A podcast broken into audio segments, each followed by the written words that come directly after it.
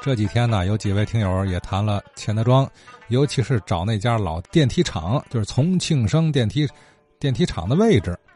哎，咱下面听牛成立先生也提供点线索。我出生在西河后街三元里啊，门牌六号。我八号的同伴呢叫李长林，我们一块儿考考进了那个现在钱德庄南头的那个有个王家台，过去是。天津市六区第三十一小学，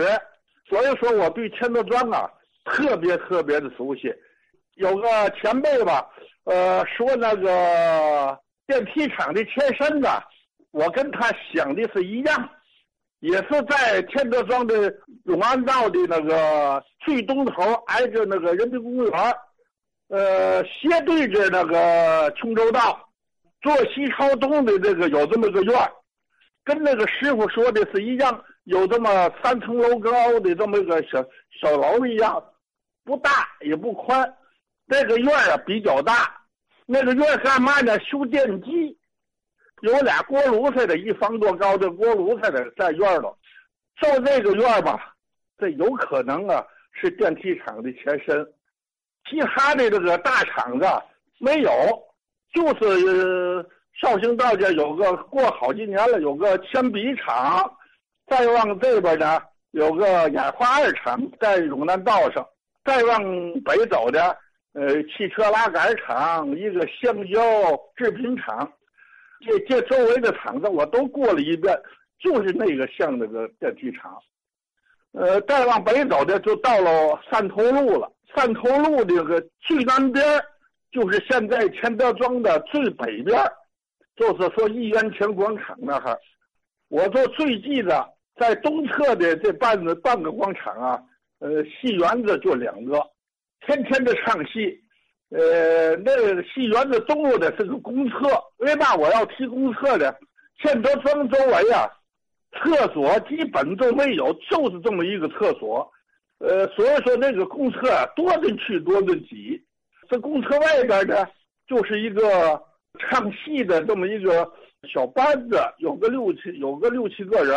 呃，唱，呃，评戏呀，什么戏的，一段段唱，连伴奏，拿着板凳围着坐着。这里头我记得最清的一个的，有个叫白大哥的，他呀，就是像在白长白癜风一样的，浑身上下都是白的，眼眉呀、头发、眼都睁不开，就是有那种病。他的那伴奏一来也唱着段们的，进北头呢，挨着山头往西拐呢，就是前辈们说的那个割死人的地方。我呀，小灰皮呀，人家去上供去，我就跟着一块进去了。一到里边啊，哎呀，红棺材、黑棺材，有摞着的，有单个的，有上着供的，里边灯火辉煌的，都响着灯啊。我都跟进去了，我看见里边都是棺材。看门的问我你是干什么的？我说我玩呀。他你上这里边玩的，快走！这是死人店，你还不懂这个吗？哎呦，我从六零年呢，呃，就跟着父母啊，就回农村的老家了。我现在在大寺青头村，小会的事儿记得特别清，所以说我跟您说这么几句吧。哎，这是七十五岁牛成立先生啊，六零年就搬走了，所以他说的这些事儿都发生在五十年代啊，六零年之前。呃，他跟之前那位刘先生的看法一致，哎，就说那个大院子啊，电梯厂有个三层高左右的小楼似的啊，呃，这地儿还修电机，您看越来越有眉目了啊，很可能是了啊。现在就差什么呢？就差过去对这个电机厂修电机这个厂子这个大院子有了解，老先生给说说了。这个厂子，呃，包括后来他是不是这个地儿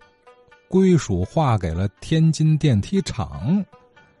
对吧？如果是的话，那基本能锁定位位置了啊。其实这几天啊，陈硕也帮着查过去的航明路啊什么的，没找着“重庆生”这个字号，也不知道什么原因。这个街区巷陌里啊总有星星点点我们未曾听说的故事。也许因为它存在的时间短暂也许因为知情的亲历者不在了导致越到后来啊越到往后啊寻觅呃寻觅这些事儿就越来困难啊。